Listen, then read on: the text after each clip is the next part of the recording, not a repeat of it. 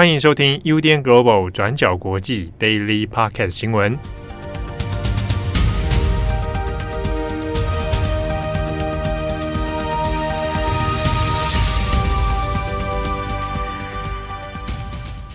Hello，大家好，欢迎收听 UDN Global 转角国际 Daily Podcast 新闻。我是编辑七号，我是编辑慧仪。今天是二零二二年十一月九日，星期三。好，跟大家。讲一下，怎么了？我的午餐吃什么？节目开始之前，我午餐吃寿司，在台北车站吗？你怎么知道？因为你就是在那个台北车站游荡啊。哦，哎、欸，对，讲到大家好像讲的，我今天没上班哦。没有啊，因为一些因为一些缘故，嗯，所以今天就是中午的时候出现在台北车站，嗯，然后就想说啊，中午吃什么？就自己一个人跑去吃寿司了。我今天吃公司楼下的那个自助餐。啊，真的哈、哦？对啊，旁边有听友送的啤酒。哦，听友来送啤酒。啊，对对对，我们感感谢一下，就是有我们的忠实听友，对，那那刚好就是就是他两个小孩在听我们节目啦，啊，所以他就赠送了他自己设计的图案的啤酒，超级漂亮，太厉害了。好，这个我们后来节目最后再来跟大家分享。嗯，OK，今天九号的新闻，首先我们还是来看一下美国的其中选举。那我们正在录音的时间其实已经是下午台湾时间下午四点。那同时呢，那美国的开票也都已经在进行当中，有部分的州份还有这个参议员或众议员哦，结果已经出来了，那所以还会动态的发展。好，所以我们这边讲的结果呢，可能会有一点点啊，时间是比较过时，那也请大家注意一下。不过我们大概会挑几个呃亮点来跟大家说。那这一次的开票里面，我们先讲呃整体的状况好了。其实我们在先前有跟大家提过说，主要在这一次的其中选举整体的氛围里面，似乎对民主党比较不利。好，那这一来呢，是因为遇到通货膨胀的问题。那二来呢，这个拜登的民主党政府啊，的确在近期以来哈，他的支持度是没有那么高的。那历来的这种期中选举，当然通常都会冲击到执政党，啊，这也都很正常。那先前本来预估啊，共和党可能会掀起一阵这个红潮啊，Red Wave，红共和党的代表颜色红色嘛。那也就是说，可能其中选举会很少啊，那可能众议员啊，那或者各州的州长啊等等。不过，在今天台湾时间九号的开票，我们这样看下来哦，我们蛮觉得蛮有意思的哦。美联社呢，直接下一个他们开票到中间的标题啊，美联社就说，就结果来说呢，目前的状况来讲，共和党其实并没有如预期般的那么的强势啊，横扫到所有的这个席次啊，其实并没有。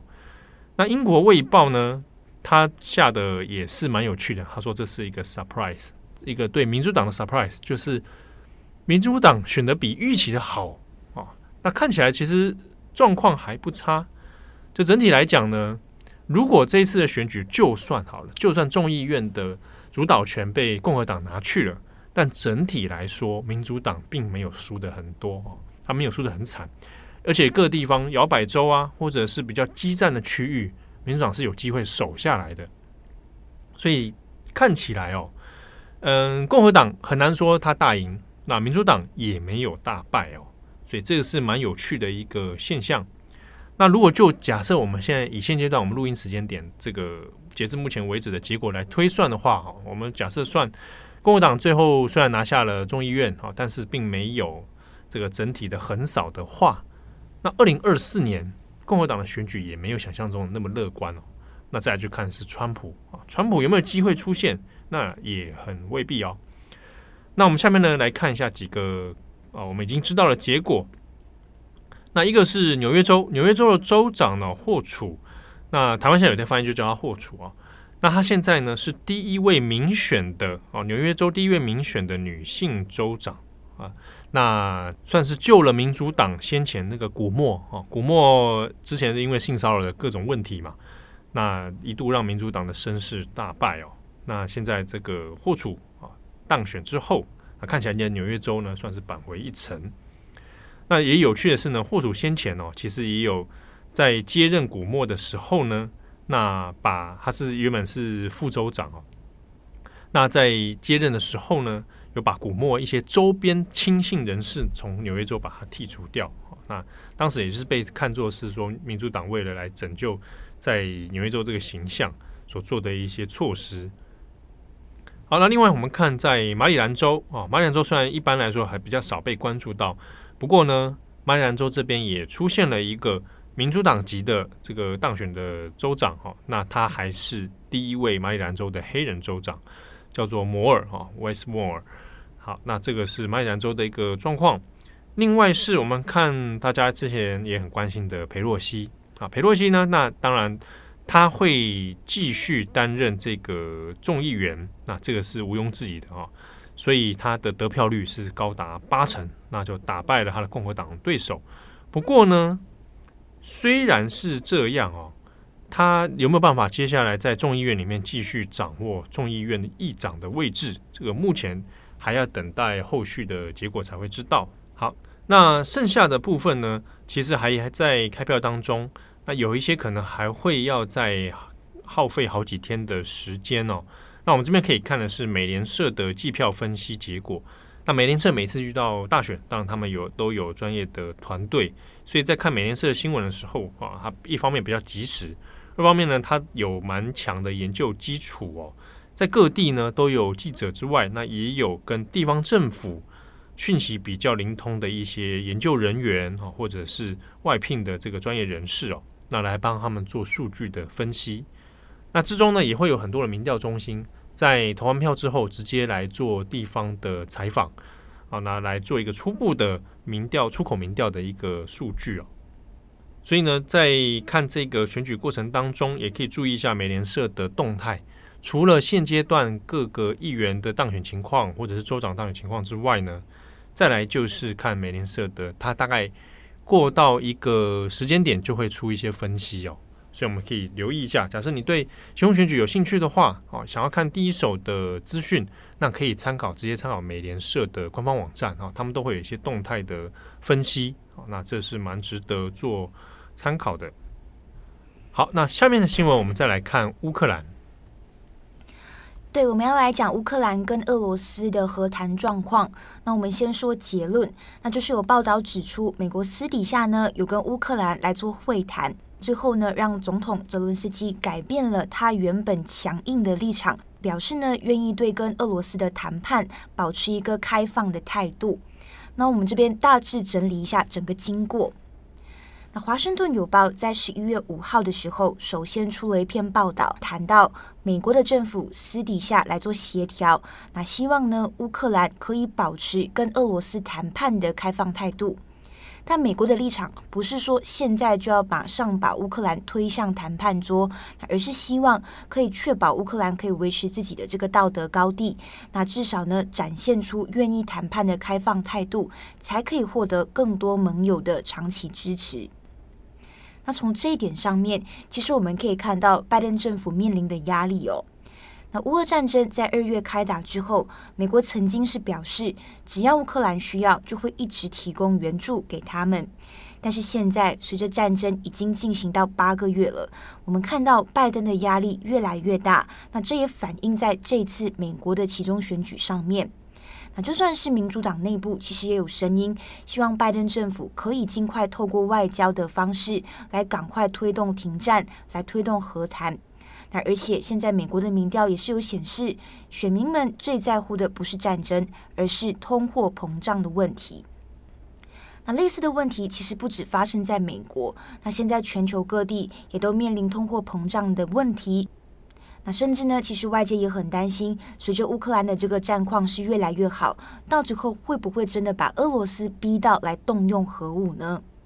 所以简单来说，美国私底下去鼓励，希望乌克兰可以对谈判保持开放的原因，也在于他们认为，如果乌克兰再继续维持强硬的立场，可能就会让美国或者是原本支持乌克兰的国家出现援助疲劳的状况了。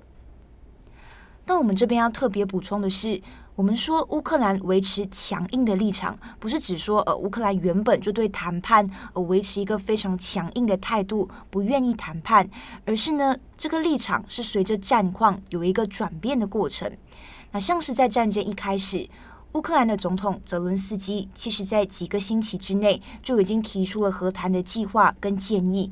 那像是也有提到说，让乌克兰维持中立，那也要求俄罗斯来归还战争开打后占领的领土。但是呢，和谈的状况是一直不成功。那俄罗斯也是持续在轰炸乌克兰的各个城市。那在这之中，让乌克兰的立场变得更强硬的，其实也就是在今年九月底。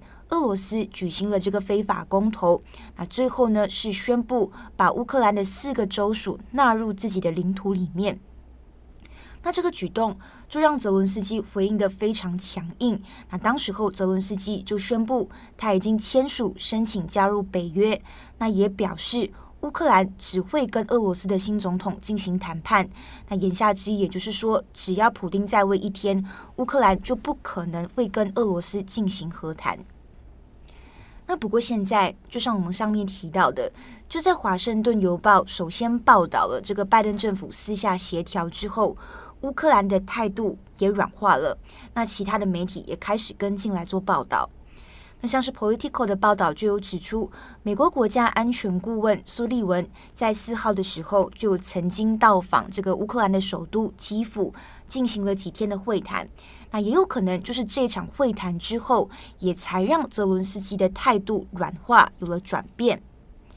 那虽然报道出来之后，泽伦斯基是并没有直接回应，呃，到底呃他的态度转变是不是跟美国私底下的协调有关？